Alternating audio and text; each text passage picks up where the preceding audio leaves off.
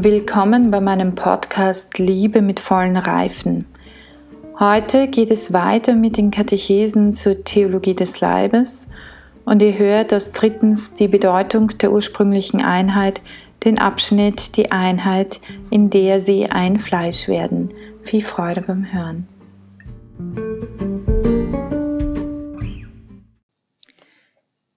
Die Einheit, in der sie ein Fleisch werden.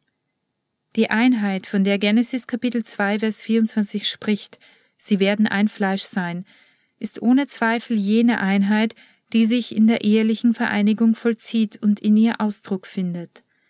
Die äußerst knappe und einfache biblische Formulierung weist das Geschlecht weiblich und männlich als jenes charakteristische Merkmal des Menschen, Mann und Frau, aus, das ihnen ermöglicht, wenn sie ein Fleisch werden, zugleich ihr ganzes Menschsein unter den Segen der Fruchtbarkeit zu stellen. Doch der Gesamtzusammenhang der lapidaren Formulierung gestattet uns nicht, an der Oberfläche der menschlichen Geschlechtlichkeit stehen zu bleiben, Körper und Geschlecht außerhalb der Gesamtdimension des Menschen und der Gemeinschaft der Personen zu behandeln, sondern er verpflichtet uns von Anfang an die Fülle und Tiefe dieser Einheit zu sehen, die Mann und Frau im Lichte der Offenbarung des Leibes bilden sollen. Es ist also vor allem die Voraussage, der Mann wird sich an seine Frau binden, und zwar so eng, dass die beiden ein Fleisch sein werden, die uns immer veranlasst, uns auf das zu beziehen, was der biblische Text unmittelbar vorher über die Einheit im Menschsein sagt, die Frau und Mann im Geheimnis der Schöpfung verbindet. Die Worte von Genesis Kapitel 2, Vers 23, die wir bereits analysiert haben, erläutern diesen Begriff in besonderer Weise. Mann und Frau, die sich im ehelichen Akt so innig miteinander verbinden, dass sie ein Fleisch werden, so als ob sie jedes Mal aufs Neue und in besonderer Weise das Geheimnis der Schöpfung entdecken, kehren so zu jener Einheit im Menschsein, Gebein von meinem Gebein und Fleisch von meinem Fleisch zurück, die ihnen ermöglicht, sich gegenseitig zu erkennen und wie beim ersten Mal beim Namen zu nennen.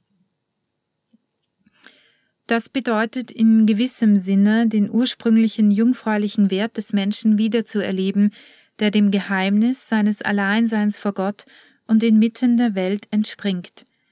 Die Tatsache, dass sie ein Fleisch werden, ist ein vom Schöpfer festgelegtes mächtiges Band, durch welches sie ihr eigenes Menschsein sowohl in seiner ursprünglichen Einheit wie auch in der Zweiheit einer geheimnisvollen wechselseitigen Anziehungskraft entdecken. Das Geschlecht ist jedoch mehr als die geheimnisvolle Kraft der menschlichen Körperlichkeit, die gleichsam instinktmäßig handelt. Auf der Ebene des Menschen und in der wechselseitigen Beziehung der Personen bedeutet das Geschlecht ein immer neues Überschreiten der Grenze des Alleinseins des Menschen, eines Alleinseins, das sich in der personalen Verfassung des Leibes ausdrückt und seinen ursprünglichen Sinn ausmacht. Dieses Überschreiten verlangt immer, das Alleinsein des Körpers des zweiten Ich als das eigene anzunehmen. Sie ist daher an eine Entscheidung gebunden – die Formulierung von Genesis Kapitel 2, Vers 24 selber weist nicht nur darauf hin, dass die als Mann und Frau geschaffenen Menschen für die Einheit geschaffen sind, sondern auch darauf, dass eben diese Einheit, durch welche sie ein Fleisch werden, von Anfang an den Charakter einer Verbindung hat, die auf einer Entscheidung gründet. So lesen wir, darum verlässt der Mann Vater und Mutter und bindet sich an seine Frau. Wenn der Mensch der Natur nach aufgrund der Zeugung Vater und Mutter angehört, so bindet er sich durch seine Entscheidung an die Frau, beziehungsweise die Frau an den Mann. Der Text von Genesis Kapitel 2 Vers 24 definiert diesen Charakter des Ehebundes in Bezug auf den ersten Mann und die erste Frau, zugleich aber auch im Hinblick auf die gesamte irdische Zukunft des Menschen. Deshalb wird Christus sich zu seiner Zeit auf jenen Text berufen, der für seine Zeit eben die gleiche Aktualität besaß. Da sie auch insofern nach dem Abbild Gottes geschaffen sind, als sie eine echte Personengemeinschaft bilden, sollen der erste Mann und die erste Frau Anfang und Beispiel einer solchen Gemeinschaft für alle Männer und Frauen darstellen, die sich, wann auch immer, so innig miteinander vereinen, dass sie ein Fleisch sind. Der Leib, der durch die Tatsache seiner Männlichkeit bzw. Weiblichkeit von Anfang an beiden hilft, eine Hilfe, die ihm ähnlich ist, einander in der Gemeinschaft der Personen zu begegnen, wird in besonderer Weise zum konstitutiven Element ihrer Verbindung, wenn sie Mann und Frau werden. Das aber erfolgt durch gegenseitige Wahl.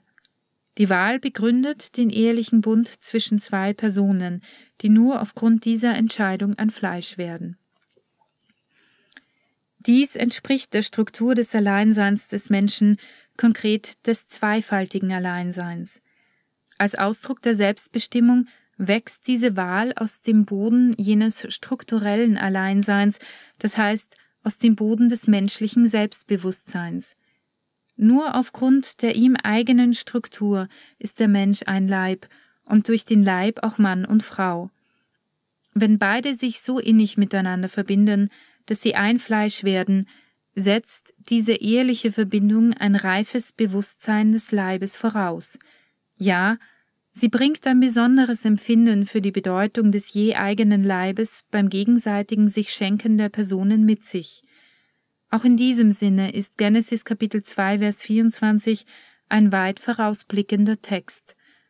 Denn er zeigt auf, dass in jeder ehelichen Vereinigung von Mann und Frau aufs Neue eben dieses ursprüngliche vereinigende Empfinden für die Bedeutung des Leibes in seiner Männlichkeit und Weiblichkeit entdeckt wird.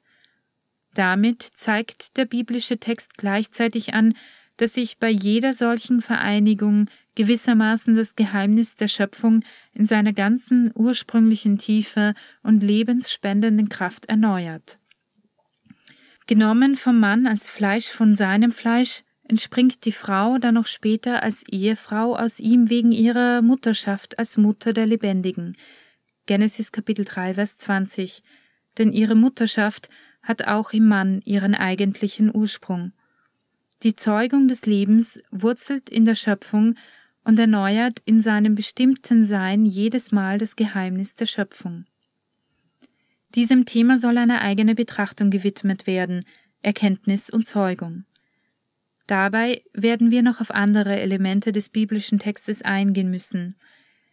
Die bisher durchgeführte Analyse der Bedeutung der ursprünglichen Einheit macht deutlich, wie von Anfang an jene Einheit von Mann und Frau die dem Menschen im Geheimnis der Schöpfung gegeben ist, ihm auch für alle kommenden Zeiten anvertraut ist.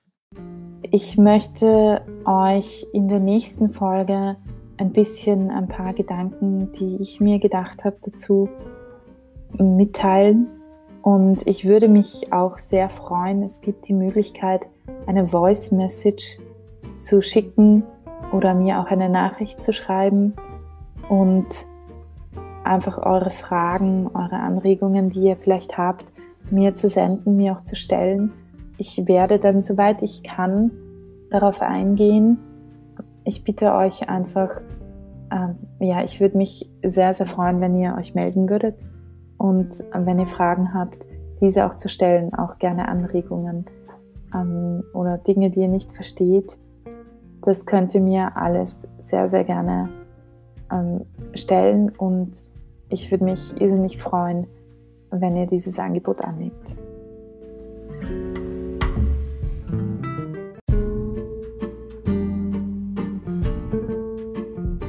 Mittlerweile ist das Hörbuch fertig und ich vertreibe es als USB-Stick.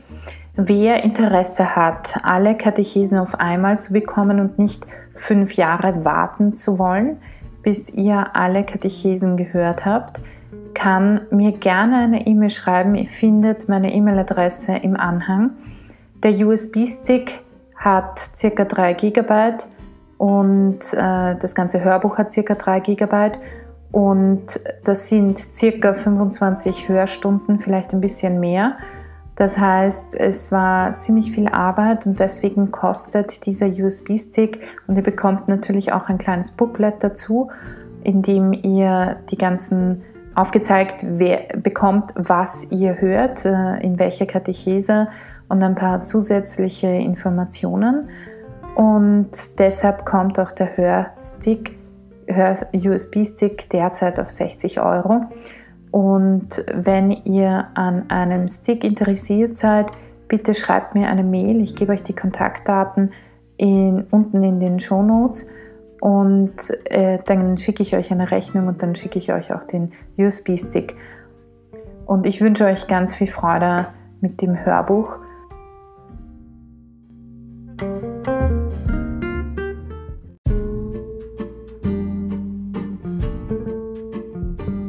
Damit wünsche ich euch heute noch einen wunderschönen Tag. Genießt ihn so sehr ihr ihn genießen könnt. Und wir hören uns in der nächsten Folge, wo ich euch ein bisschen etwas erzählen möchte zu dem, wie ich das Ganze verstehe, ein bisschen auch erkläre, was ich herausgefunden habe, was wichtig ist. Also bis zum nächsten Mal, eure Barbara.